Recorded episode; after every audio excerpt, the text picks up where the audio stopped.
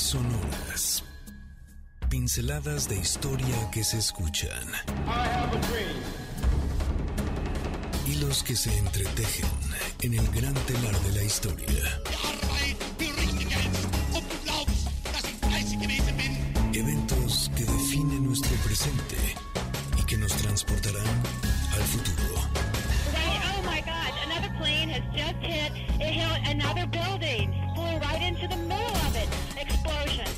Esto es Líneas Sonoras, pinceladas de historia que se escuchan con Carlos Carranza. Bienvenidos. Hola, ¿qué tal? Muy buenas tardes. Es un gusto, un placer volver a estar compartiendo con ustedes esta tarde de sábado, que además 2 de julio comienza el séptimo mes de este año y se, está yendo de una manera rapidísima cada mes, cada semana, cada día de este 2022. Pero por lo pronto, para nosotros aquí en la cabina que estamos en vivo en MBC 102.5, es un gusto y un verdadero placer poder acompañarte de 3 a 4 en nuestro programa de líneas sonoras y por supuesto, siempre con ritmo, con música, con una manera diferente de pasar la tarde. Si estás dirigiéndote a algún lugar que vas en tu transporte eh, particular, en tu carro, en algún transporte público, que tengas muy buen camino. Gracias por darnos la oportunidad de acompañarte precisamente en tu trayecto. Si estás compartiendo la comida o, ya estás en ese momento de la sobremesa, buen provecho. Muchas gracias también por permitirnos, acompañarte en esta tarde. Y sin duda alguna es momento de celebrar, de darle ritmo a la tarde, de escuchar música, de pensar a mover otra vez el cuerpo, porque además el día de hoy tenemos un programa muy singular. Hablaremos, por supuesto, de algunos aspectos de la música que se le conoce como clásica o de concierto. Eh, en fin, hay diferentes maneras de referirnos a esta música que también se le llama de una manera muy extraña como culta, pero bueno, son detalles y son eh, algunos aspectos anecdóticos que compartiremos durante esta tarde. Pero sin duda alguna, toda la música hace que vibremos de una manera diferente como lo hacemos escuchando Good Thing de Fine June Cannibals. Aquí estamos bailando, por supuesto. Ya está Gina esperando ahí tus llamadas. Recuerda que los teléfonos son 55 51 66 1025, mi Twitter arroba Carlos Carranza P y el Instagram porque además estamos transmitiendo en vivo, por supuesto, desde el Instagram Live es arroba Carlos Carranza. Te doy la bienvenida también a quienes nos están observando desde la webcam. Muchas gracias también por conectarte en la webcam. Te saludo desde aquí. Y bueno, en este día, como te decía hace unos momentos, vamos a hablar de algunos detalles, algunas anécdotas que quizá nos den la posibilidad de ver tal vez una... Eh, unas, ¿cómo decirlo? De una forma distinta la personalidad de ciertos directores o de ciertas piezas musicales que hemos reconocido de alguna u otra manera, yendo tal vez a un concierto, disfrutándolo tal vez en alguna película, como parte de caricaturas, porque también ahí muchos de nosotras y de nosotros hemos tenido la oportunidad de, de reconocer piezas musicales de grandes eh, compositores que forman parte también de este crecimiento y de este desarrollo emotivo y sentimental, porque vimos, por ejemplo, a Box Bunny o a Mickey Mouse en sus respectivas eh, caricaturas o dibujos animados, haciendo alguna serie de peripecias, pero escuchando música de este tipo. Entonces, hoy vamos a compartirte algunos detalles para que también, insisto, en este programa vamos a dar siempre detalles que permitan eh, pues de alguna otra forma platicar con la familia política y parecer que a lo mejor somos personas más interesantes de lo que parecemos. O quizá tener esos momentos de plática de interesante cuando no hay muchas cosas tal vez que compartir o simplemente para disfrutar la la posibilidad del mundo artístico, de la música, con una mayor y mejor intensidad. Comenzamos a escuchar una canción que vamos a reconocer perfectamente. Así es que te, invito a que te dispongas a escuchar estas primeras notas y una melodía que de inmediato va a abrazar nuestro corazón. Todo mundo reconocemos esas notas del piano. Por supuesto, estamos escuchando Rhapsody in Blue de George Gershwin. El joven Jacob Hershowitz, también conocido como George Gershwin, nació en Brooklyn, en el corazón de Nueva York. Cuando era, insisto, muy, muy, muy joven, tuvo la fortuna de aprender a tocar el piano en una tienda de instrumentos y partituras en las que, además junto, con un compañero, él mismo tocaba las piezas de moda que servirían para tratar de vender dichos instrumentos o ciertas partituras. De una u otra manera, podemos decir que George Gershwin tuvo la fortuna de aprender de una manera ciertamente autodidacta este instrumento que a la postre se convertiría en una de las herramientas majestuosas que él usó para crear fantástica belleza. Por supuesto que estamos hablando de la primera mitad del siglo XX, cuando había ciertos géneros musicales que todavía estaban luchando por posicionarse en el gusto del público. Aunque no lo crean, Gershwin el extraordinario compositor que estamos reconociendo en este momento, tenía un particular gusto por el jazz, por el blues y el gospel era de una u otra forma una enorme puerta para unas eh, prácticas muy distintas que se tenían tanto a nivel de la audiencia como por supuesto de ir desarrollando un gusto musical muy pero muy singular.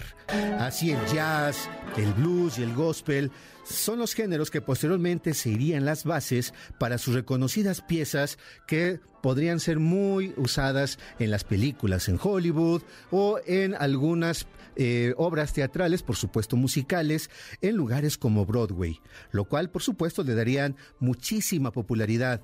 Eh, por ejemplo, Un americano en París, Porgy and Bess, son dos, son dos de sus piezas más reconocidas.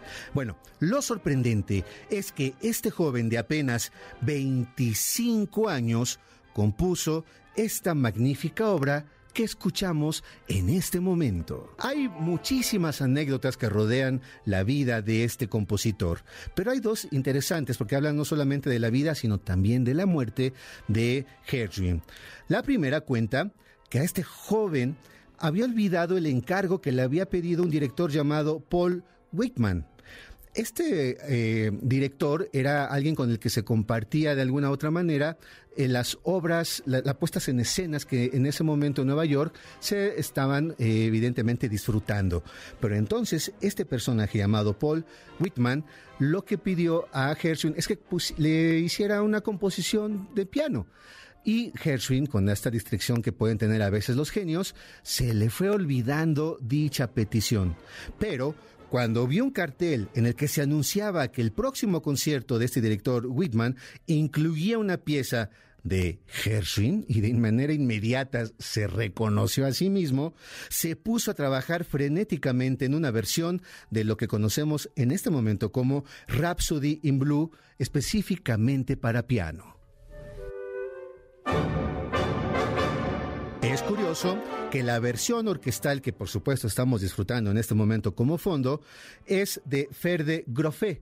Es alguien que además tomó la base, toda la estructura que había compuesto Gershwin para el piano y que le dio todo este cuerpo que el día de hoy reconocemos de una manera inmediata y que claro, es de las piezas que más se pueden interpretar a nivel mundial para la música de este tipo. Otra anécdota interesante es cuando fue reconocido era, era por, los, por los grandes compositores de la época.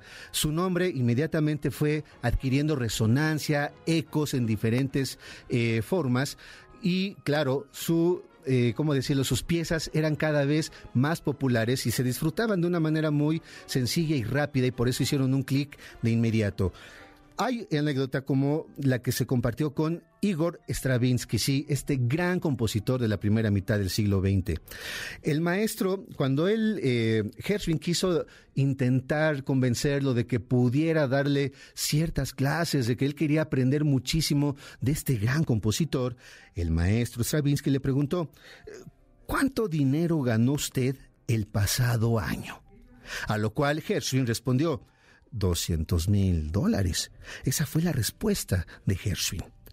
Entonces soy yo el que debería tomar clases con usted. Esa fue la extraordinaria respuesta de Stravinsky. Otro de los maestros con los cuales tuvo la oportunidad de compartir esta genialidad musical fue precisamente Ravel. A él también le quiso pedir que por favor tuviera la oportunidad de compartir con él ciertas lecciones, quería aprender de este gran maestro, el compositor del famosísimo bolero, algo de los secretos que tenía en la composición el gran músico, a lo cual la respuesta del maestro Ravel fue, ¿para qué quiere ser un Ravel de segunda, pudiendo ser un Gershwin de primera? Era tal la popularidad, la fama y por supuesto el cariño que día tras día, obra tras obra, composición tras, composición, se iba ganando Hershey, que cuando ya estuvo en los últimos días de su vida, se le detectó un cierto eh, tumor en, el, en la cabeza que era de un peligro terrible. Cuando se enteró el gobierno, el presidente del momento, de esta situación de uno de los compositores predilectos de la nación norteamericana, él dio de manera inmediata una orden de que ciertos buques fueran a la isla donde estaba vacacionando el mejor neurocirujano de la época para que de manera inmediata pudiera llegar a tratar de operar a Herring.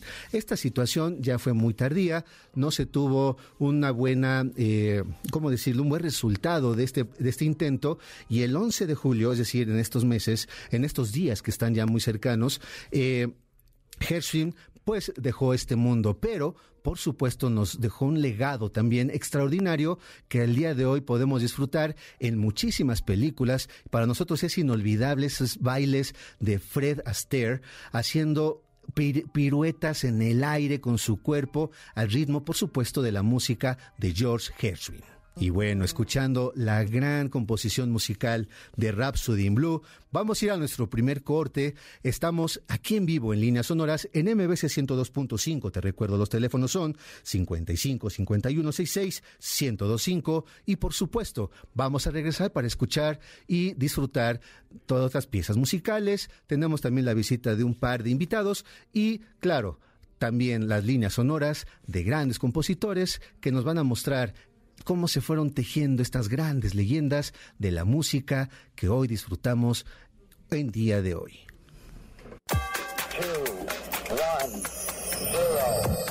La historia no es el relato sencillo de un suceso, son las líneas que se unen a través del tiempo.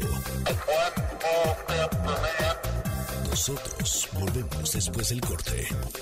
Líneas sonoras. Para tus CDs, la historia es un incesante volver a empezar. Of Princess Diana, French authorities say the driver of her car, her car, was legally drunk at the time of the high-speed fatal crash. Ya estamos de regreso en Líneas Sonoras. ya me gané aquí un calificativo muy interesante porque comenzamos a hacer aerobics en esta cabina. Así es que Víctor, Checo, Gina y por supuesto aquí su servidor, estamos entrando a un momento interesante en el cual la idea es bajar algunos kilitos porque durante esta semana parece ser que nos excedimos un poco, pero Claro que hay que hacerlo con una canción adecuada, como por supuesto es Designer Music de Lips Inc. Así es que con este ritmo volvemos a nuestro programa. Estamos en vivo aquí en Líneas Sonoras en MBC 102.5. Te recuerdo, los teléfonos en cabina son 55 51 66 1025, mi Twitter arroba Carlos Carranza P y el Instagram, por supuesto, donde estamos transmitiendo en vivo. Saludo por aquí, por supuesto, es arroba Carlos Carranza. A quienes nos están viendo también por la webcam, les saludo hacia lo lejitos y ustedes sí pudieron ver el oso que acabamos de hacer aquí en la cabina.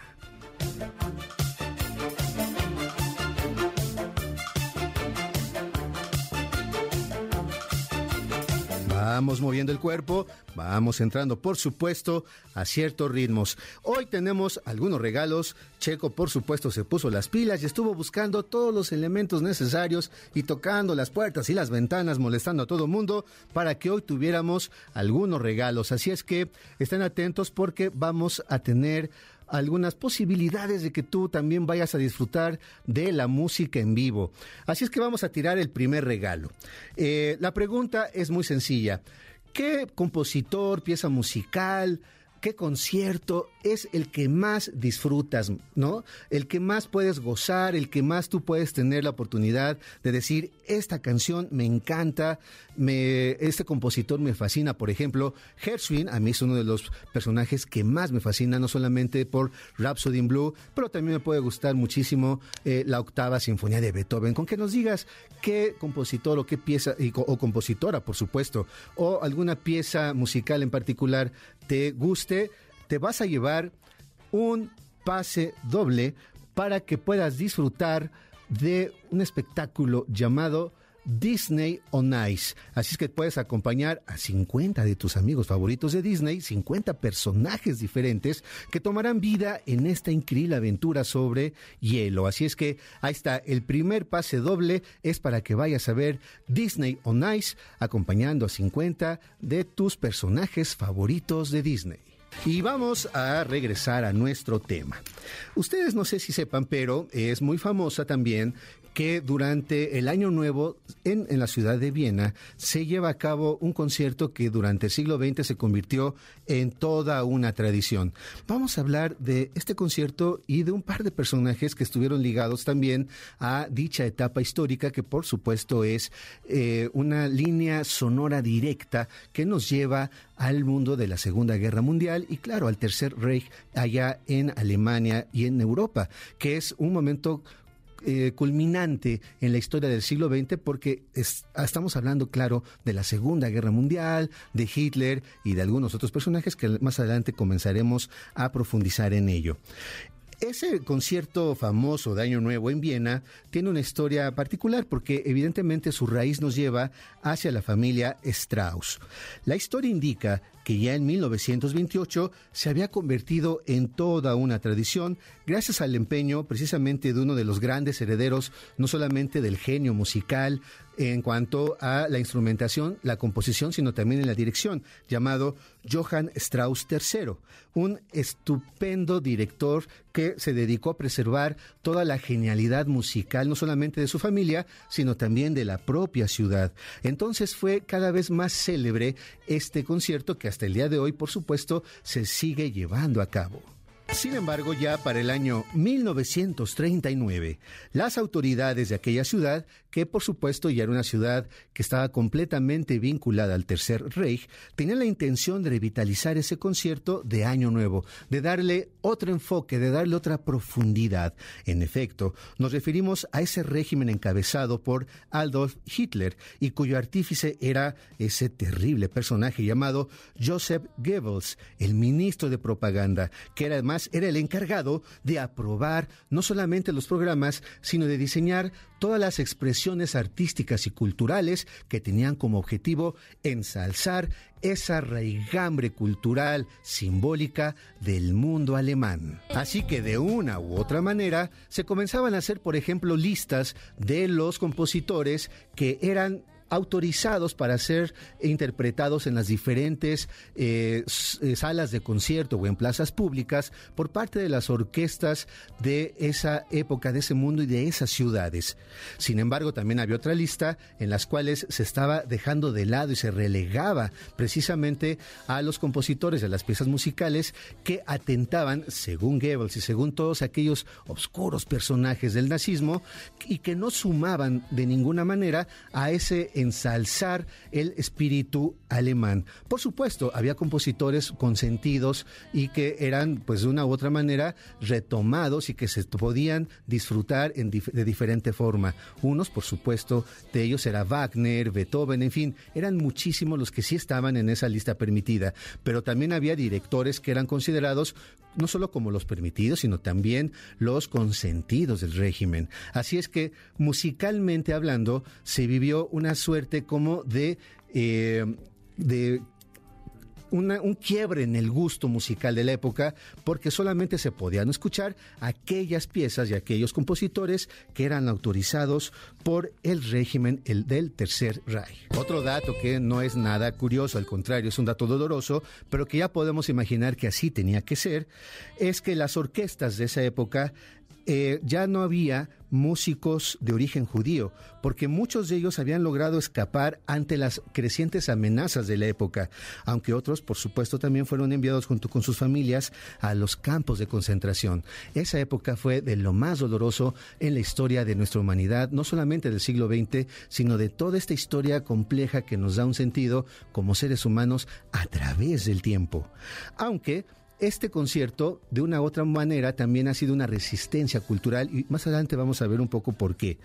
En su momento, el concierto fue usado con ciertos fines de beneficencia por el Tercer Reich, porque era una parte de la propaganda que en esa época se quería dar a conocer para el mundo alemán, diciendo que miren cómo el Tercer Reich, el nazismo, es decir, Hitler y todos aquellos que formaban parte del poder de la época, también tenían un corazón y que podían permitirse estar ayudando al mundo en lo general. Así también el concierto de Año Nuevo tuvo sus claroscuros. Posteriormente ya con la caída del mundo alemán de la época a partir de la derrota de la Segunda Guerra Mundial, el concierto tuvo un cambio drástico.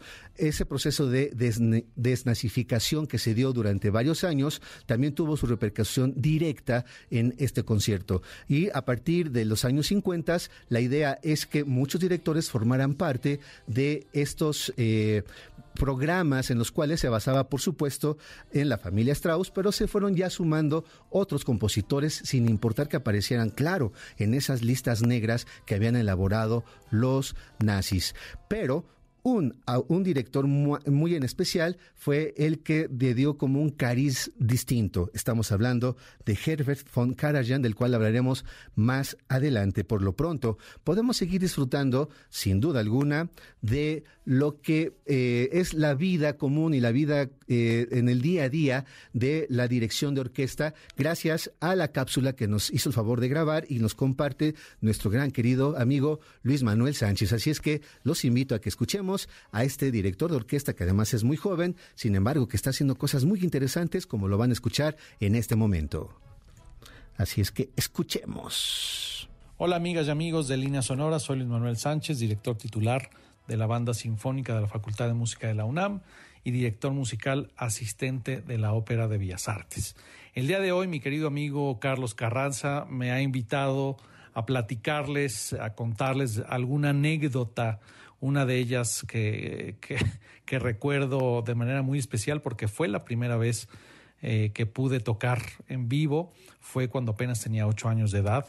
Y en esa ocasión yo tocaba el bombo, un instrumento de la familia de percusiones, y recuerdo que la indicación del director, del maestro Salvador Márquez, eh, fue que pues yo estuviera muy atento al gesto de él, porque para nosotros los músicos la comunicación gestual, la comunicación no verbal es sumamente importante, es la manera en la que nos comunicamos. Eh, el director es la forma en la cual nos indica a nosotros como músicos eh, qué hacer, en qué momento entrar. Entonces recuerdo muy bien que en esa ocasión él me decía que lo que yo tocaba era sumamente importante porque era el tiempo fuerte en donde tocábamos, en donde el bombo iba a ayudar a que el ritmo de la música se desarrollara de forma correcta.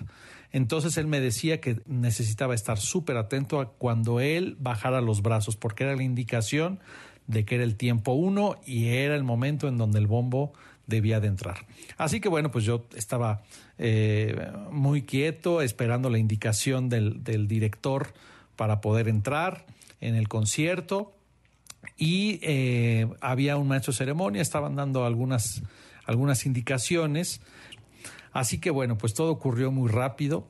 Eh, el director hace un movimiento con las manos hacia arriba. Todo pasó por mi cabeza. Fue como en cámara lenta que lo vi. Subió los brazos, bajó los brazos y la indicación que yo tenía era cuando baje los brazos, tocas. Y como es un concierto al aire libre, tocas fuerte porque el bombo se tiene que escuchar. Entonces, baja los brazos y yo con todas las fuerzas le pego al bombo cuando realmente lo que había sucedido era que simplemente se había acomodado el saco el maestro, ese gesto que hizo de levantar las manos y bajarlas para acomodarse el saco. Entonces, bueno, pues esa fue la primera vez que, toqué en vivo. Entonces, bueno, pues en el silencio total se escuchó el solo del bombo que yo hice con toda la energía, con todas las fuerzas y las miradas de toda la escuela, una escuela además de dos mil alumnos y el director de la banda y mis compañeros de la banda me voltearon a ver de una forma que nunca olvidaré. Y ese fue mi primer concierto. y ahí fue cuando decidí qué era lo que quería hacer en toda mi vida. Y bueno, pues ahora también quiero aprovechar esta oportunidad que, que me da Carlos Carranza gran amigo Carlos, para invitarlos a que nos acompañen al estreno mundial de la ópera Zorro Chinos, que se llevará a cabo ni más ni menos que en el Palacio de Bellas Artes esta semana, comenzando eh, justamente el día de mañana a las 5 de la tarde, domingo a las 5 de la tarde, posteriormente martes y jueves a las 8 de la noche y concluimos el domingo 10 a las 5 de la tarde. Así que bueno, pues un placer haber estado con ustedes este día y espero contar con su presencia en, eh, en el estreno mundial de Zorros Chinos de Lorena Orozco. Muchas gracias. Hola amigas. Traemos el pasado directo a tus oídos a través de las líneas sonoras. En un momento continuamos. Gracias por continuar nosotros. Esto es Líneas Sonoras. Estamos ya de regreso en nuestro tercer bloque de líneas sonoras. Te recuerdo que estamos en vivo, nuestros teléfonos en cabina. Está Gina ya lista para recibir tu llamada. Es 55 51 66 1025. La pregunta del día de hoy es: ¿qué compositor o compositora, qué pieza musical, de concierto, alguna sinfonía, algún concierto para algún instrumento como piano, violín, en fin, hay una diversidad y una riqueza extraordinaria también en la música, también conocida como de cámara o la música académica académica o la música clásica, de diferentes maneras se le puede llamar, y que las podemos disfrutar en diferentes momentos. Así es que eh, tenemos también otros regalos. Es, vamos a dar un pase doble para Carnival of Kiss, tributo a Kiss, y también tres pases dobles para que vayas a disfrutar de tu película favorita en el formato tradicional en Cinépolis. La condición solamente es que nos digas de una manera muy sencilla y específica qué concierto, qué compositor, compositora, alguna pieza musical en particular que disfrutes muchísimo y que tenga que ver precisamente con el tema del día de hoy. Y de esta manera también le quiero dar la bienvenida a nuestro segundo invitado. Ya tuvimos, por supuesto, la oportunidad de escuchar a Luis Manuel Sánchez, que a su vez nos hizo la invitación para que disfrutemos de una pieza de ópera que se está estrenando el día, se estrenará el día de mañana en Bellas Artes. Y es muy probable que durante la semana, para que estés atento y atenta a mis redes sociales, tengamos alguna dinámica para que puedas ganar alguna cortesía, algún pase y puedas disfrutar de manera directa de esta ópera ahí en el Gran Palacio de Bellas Artes. Pero también tenemos un segundo invitado. Te quiero dar la bienvenida al ingeniero Luis Antonio Asensio, que es el presidente del patronato de la Academia de Minería. Luis Antonio, muy buenas tardes, bienvenido a Líneas Sonoras. Buenas tardes, Carlos muchísimo gusto acompañarlos en líneas sonoras. Es un gusto estar con ustedes y con todo el público. Al contrario, es un gusto para nosotros recibirte aquí en esta tarde de sábado, en la cual podemos también pues invitar a nuestros radioescuchas a que disfruten de una manera muy particular la siguiente temporada de la Orquesta Sinfónica de Minería. Fíjate que va a ser una temporada extraordinaria. Este, a decir por nuestro director artístico Carlos Miguel Prieto, probablemente para él que ya es mucho decir, significa una de las temporadas más importantes que, que, le ha tocado dirigir en su vida. Y hay muchas razones para esto, ¿no? Yo creo que la primera, que es, es eh, obvia y, realmente motivador tanto para los músicos como para el director, como para el público, es que llevamos casi tres años de ausencia eh, presencial en, en las salas de concierto. Y esto realmente nos lleva a tener unas ganas, un, entusiasmo por, por volver a vivir este momento mágico que es un concierto en vivo, ¿no? Y entonces, pues eh, Carlos en esta ocasión, por primera vez para Minería, ha decidido dirigir todos los conciertos de la temporada, así que va a ser un, un maratón para Carlos y un deleite para los que, los que escuchemos. Así es, se combinan entonces como varios eh, elementos para hacer de esta nueva temporada algo que sin duda va a ser memorable. Primero, claro, la presencia en todos los conciertos de Carlos Miguel Prieto como la batuta que va a dirigir todos y cada uno de los programas de esta nueva temporada, pero también lo dices muy bien, el regresar a la sala de conciertos, disfrutar de la música en vivo. Claro, la tecnología nos ayuda a disfrutar en diferentes momentos, en los lugares donde nosotros deseamos de la música. Pues claro, podemos poner ahí este, nuestros antiguos discos, ¿no? Los que están ahorita como muy de moda otra vez, los eh, vinilos o las grabaciones eh, digitales y los escuchamos, pero nada y poco se compara, mejor dicho, con la música que se va presentando en vivo y en esta y en esta época también en la nueva temporada con un con programas extraordinarios dedicados también en muchos sentidos a Beethoven. Fíjate que sí, ahí lo, dices bien, eh, el, eje de toda la temporada de minería es eh, un festival eh, dedicado al, genio de Beethoven, ¿no? Beethoven eh, cumple 250 años eh, en, justo en la pandemia. Y entonces eh, yo creo que todos teníamos una deuda histórica para brindar un homenaje a uno de los compositores más importantes de la historia, en mi opinión personal, en mi opinión particular, yo creo que la historia de la música existe un antes de Beethoven y un después de Beethoven, entonces, ¿por qué no hacer un homenaje? Entonces, el eje de la temporada sin duda es un festival a Beethoven en donde dentro de la temporada tocaremos las nueve sinfonías de Beethoven. Ahora, esto no es todo. Antes y después, o sea, vaya, hay, hay mucho y, realmente hemos creado una temporada extraordinaria en donde vamos a ofrecer 24 conciertos. Eh, y estos incluyen compositores, 18 distintos compositores de los siglos XVIII, XIX y XX, tenemos invitados a siete solistas de talla internacional, interpretarán, interpretarán 27 obras distintas, ¿no? Entonces, realmente es una temporada eh, eh, con magnífica, con, con, eh, intérpretes, con compositores, con, con, solistas de talla internacional que va a estar muy, muy disfrutables por todos. Sí, a ver, por ejemplo, el primer programa que lo tengo aquí enfrente, que será el 8, 9 y 10 de julio, tienen piezas la reconocida eh, eh, composición Iberia de Debussy, el concierto de Aranjuez de Rodrigo y la Sinfonía Fantástica de Berlioz. Es decir, es como para abrir boca y es el primer programa, ¿no? En el segundo vienen ya Mahler, en el tercero es todo dedicado a Beethoven, el cuarto también, y Tchaikovsky aparece, Manuel M. Ponce, Revueltas, en fin, hay una riqueza en cuanto a la propuesta musical de la nueva temporada. Además, entonces, no solamente dedicado a Beethoven, sino también es incluir a otros compositores de diferentes épocas. Sí, como, como ya te dije, o sea, nosotros, eh, una característica de la Orquesta Sinfónica de Minería es esta propuesta atrevida, esta propuesta cuidadosamente curada de, que todos los programas de nuestras temporadas justamente incluyen una diversidad de, obras, no no no nos no nos casamos con con algún periodo ni ni con ni con algún compositor en particular. Si bien el eje de la temporada, como ya dije, es Beethoven, tú lo has dicho, eh, tenemos una variedad exquisita de compositores, eh, algunos mexicanos, y déjame te comento algunos. Bueno, el concierto de, inaugural es un concierto extraordinario, fantástico, porque la temporada justamente pensamos que debe ser una temporada de festejo, de celebración. Nos volvemos a reencontrar en este momento mágico que para mí es un concierto en donde los músicos, eh, los instrumentos, el director y el público se fusionan en algo muy muy particular. La música es este elemento que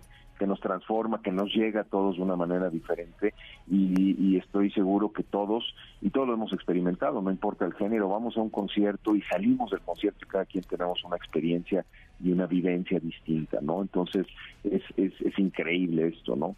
Y, para lograrlo justamente tenemos esta amplísima variedad de, compositores y de obras que van, hay tres siglos de, de música ahí metidos, ¿no? Eh, destaco nada más un programa, y, digo, el, primero que ya lo, lo mencionaste de manera particular, pero quiero destacar dos programas que me parecen eh, eh, que son que, van a ser extraordinarios, ¿no? Eh, un programa es el programa 8 que sucede el 19, 20 y 21 de agosto, en donde el solista es Pacho Flores, que está hoy considerado como uno de los trompetistas más importantes de nuestra época, y se tocan, ahí vamos a estrenar una, una obra de Daniel Friberg, eh, que, es una obra por encargo que hicimos, y se va a tocar una obra del mismo Pacho Flores. Con él lo acompaña, además de la Orquesta Sinfónica de obviamente, otro solista extraordinario que se llama Leo Rondón, no tan conocido en nuestro país, pero, pero es extraordinario tocando el cuatro. Este, también tenemos en el programa 5 con el solista mexicano, pianista Jorge Federico Osorio, un programa que está extraordinario porque tenemos a dos compositores mexicanos, Gabriela Ortiz, que además es miembro de nuestro consejo artístico, eh, y vamos a interpretar una obra de Gabriela extraordinaria que se llama Tenec. Y tenemos el concierto romántico para piano y orquesta de Manuel M. Ponce, ¿no? También debo destacar que no es parte, digamos, de nuestra temporada, eh, del abono de la temporada, que, que, la verdad es que invito a todos a que lo consulten y lo compren porque realmente cuando te abonas a una temporada tienes el acceso a todos los conciertos a un costo eh, eh, muy, muy accesible. Pero no es parte del abono un concierto que, que nos gusta hacer, porque nos gusta compartir esta, esta gran experiencia que es ir a un concierto con la familia. Es un concierto familiar infantil que sucede, además de la, de la temporada, los días 30 de julio y 13 de agosto. Este es un concierto en donde vamos a escuchar seis piezas diferentes de compositores clásicos, pero, pero no son sinfonías, o sea, es una extraordinaria forma de introducirnos a este maravilloso mundo de la música clásica. Con claro con los niños y con la familia en general para comenzar ya a disfrutar a temprana edad de estas piezas musicales y que conozcamos también este enorme universo de la música que nos van a ofrecer en la temporada de verano de la Orquesta Sinfónica de Minería. Pues Luis Antonio Asensio, te agradecemos muchísimo tu visita a Líneas Sonoras. Muchísimas gracias por la invitación, gracias a ti, gracias a todo el público que nos escucha y bueno, espero verlos ahí en la temporada porque realmente es una temporada extraordinaria, muy disfrutable. Por supuesto, nos estaremos viendo en la sala de Zahualcoyot durante julio y agosto de este año en la temporada de verano de la Orquesta Sinfónica de Minería todos los conciertos dirigidos por Carlos Miguel Prieto. Muchas gracias y de esta manera vamos a ir a un corte y regresamos para cerrar con nuestras líneas sonoras del sábado 2 de julio. Volvemos después del corte a líneas sonoras, pinceladas de historia que se escuchan.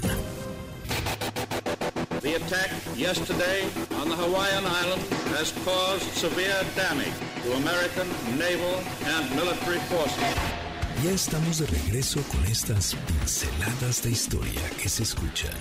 Estás en Líneas Sonoras. Y estamos de regreso ya aquí en Líneas Sonoras para comenzar a cerrar nuestro programa.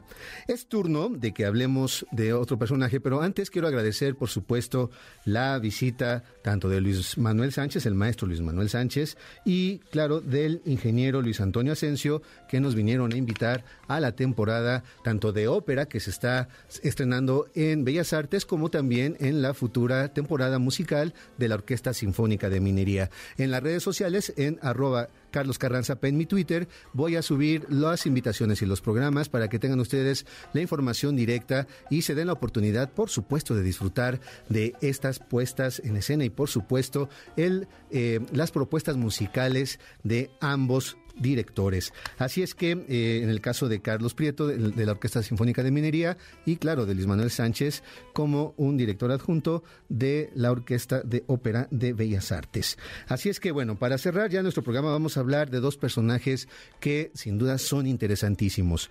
Es turno de el gran famoso y tremendo por su personalidad fuerte y soberbia, Herbert von Karajan. En esta línea sonora muy interesante dedicada a uno de los más reconocidos, una de las batutas más reconocidas del siglo XX, famoso por interpretaciones como las de Beethoven, Mahler, Wagner, en fin. Él tenía una inteligencia eh, para dirigir a las diferentes orquestas en las cuales él estaba enfrente y dirigiéndolas de una forma muy, muy especial que le valió, por supuesto, ser cada vez más famoso y popular en este tipo de música.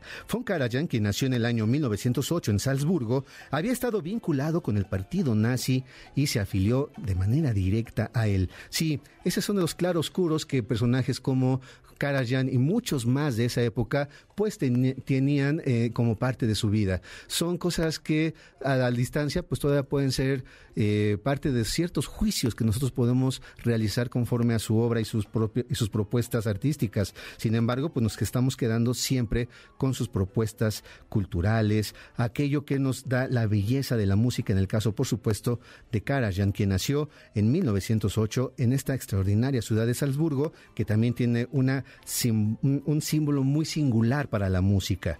Nombrado como el Milagro Karajan, había tenido una carrera completamente ascendente, así como los triunfos de los nazis en Europa.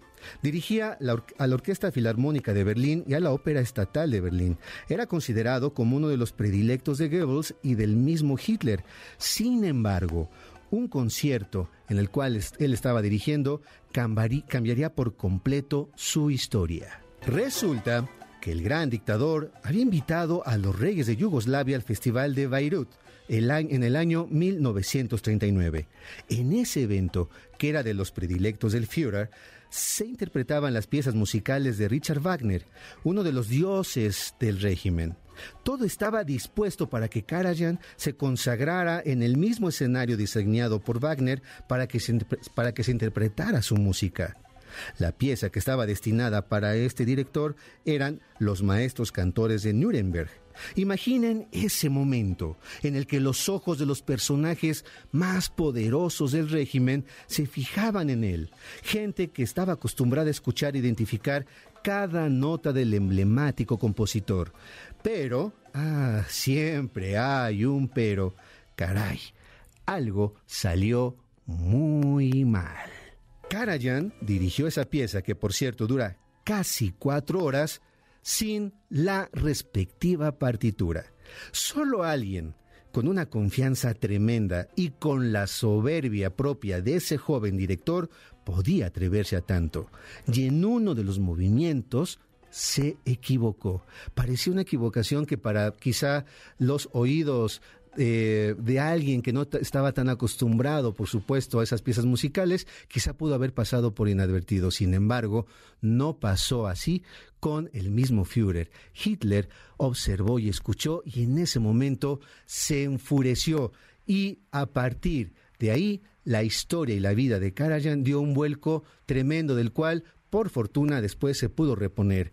Hay una frase que se le atribuye al mismo Führer y él dijo que mientras él viviera, Karajan no volvería a dirigir en ningún escenario, no solamente del Festival de Beirut, sino de esos escenarios donde los cuales ellos eran amos y señores, hablando por supuesto en términos también musicales. El señor Karajan jamás dirigirá en Beirut mientras yo viva, fueron las palabras del Führer. Así, un error le salvó la carrera a Karajan, pues pasó de ser un consentido a un exiliado para el régimen nazi y por lo tanto, al caer a Alemania, pudo restablecer su carrera y convertirse en uno de los directores más importantes del siglo XX. Y si hablamos ya de esa época, hay otro director que tuvo sus asuntos también con el Tercer Reich, una ambivalencia y algo bastante complicado por explicar y entender. Wilhelm Furtwängler, quien fue el consentido del régimen nazi. Considerado por Goebbels como uno de los músicos bendecidos por Dios, este director encabezó la Filarmónica de Berlín durante toda la etapa de la Segunda Guerra Mundial. Inclusive tocó de manera especial para Hitler en uno de sus cumpleaños en el año 1942. ¿Cuáles fueron las piezas que interpretó eh, Furtwängler para el gran Hitler de la época? Pues sí, la novena de Beethoven. Pero la historia también comenzaría a cambiar. En 1944, Furtwängler, luego de una conversación con otro de los cabecillas del régimen nazi, Albert Speer, decidió huir eh, de la ciudad de Viena, luego de interpretar la Sinfonía número 2 de Brahms, de la cual se conserva la grabación y es considerada como una de las mejores interpretaciones de esta pieza. Así es que todas aquellas personas que puedan buscar la grabación de Furtwängler de la Sinfonía número 2 de Brahms, está escuchando la última pieza que él dirigió bajo la tutela del régimen nazi, porque a partir de ese momento él logró huir, porque lo que le había preguntado al parecer a Albert Speer fue justamente si había todavía la posibilidad de que los nazis triunfaran en la guerra. Al escuchar una negativa, él decidió ya comenzarse a bajar de ese respectivo tren. Y por ello, también eso fue algo más controvertido, pues no se unió nunca al partido nazi y tampoco se le vio realizando nunca el, el saludo nazi.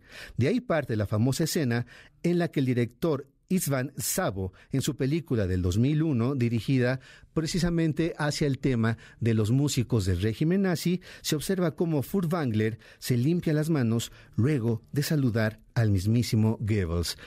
Amigos y amigas, muchísimas gracias. De esta manera estamos llegando al final de nuestras líneas sonoras. Te agradezco profundamente que nos hayas dado la oportunidad de acompañarte en esta tarde del sábado 2 de julio y te voy a dejar, claro, en compañía del gran Sergio Almazán, que ya viene conduciendo su respectivo transporte llamado El Cocodrilo. Muchísimas gracias a Checo Sound que estaba en, que está en la producción, a Víctor en los controles, Gina en los teléfonos y muchísimas gracias a ti que nos regalaste este tiempo y la oportunidad de acompañarte en la tarde de sábado y te dejo con un gran ritmo para que sigas, por supuesto, disfrutando de este sol extraordinario, de un verano que se anuncia bastante caluroso en nuestro país. Así es que te mando un abrazo y que tengas una extraordinaria tarde. Por hoy, nuestro viaje ha terminado.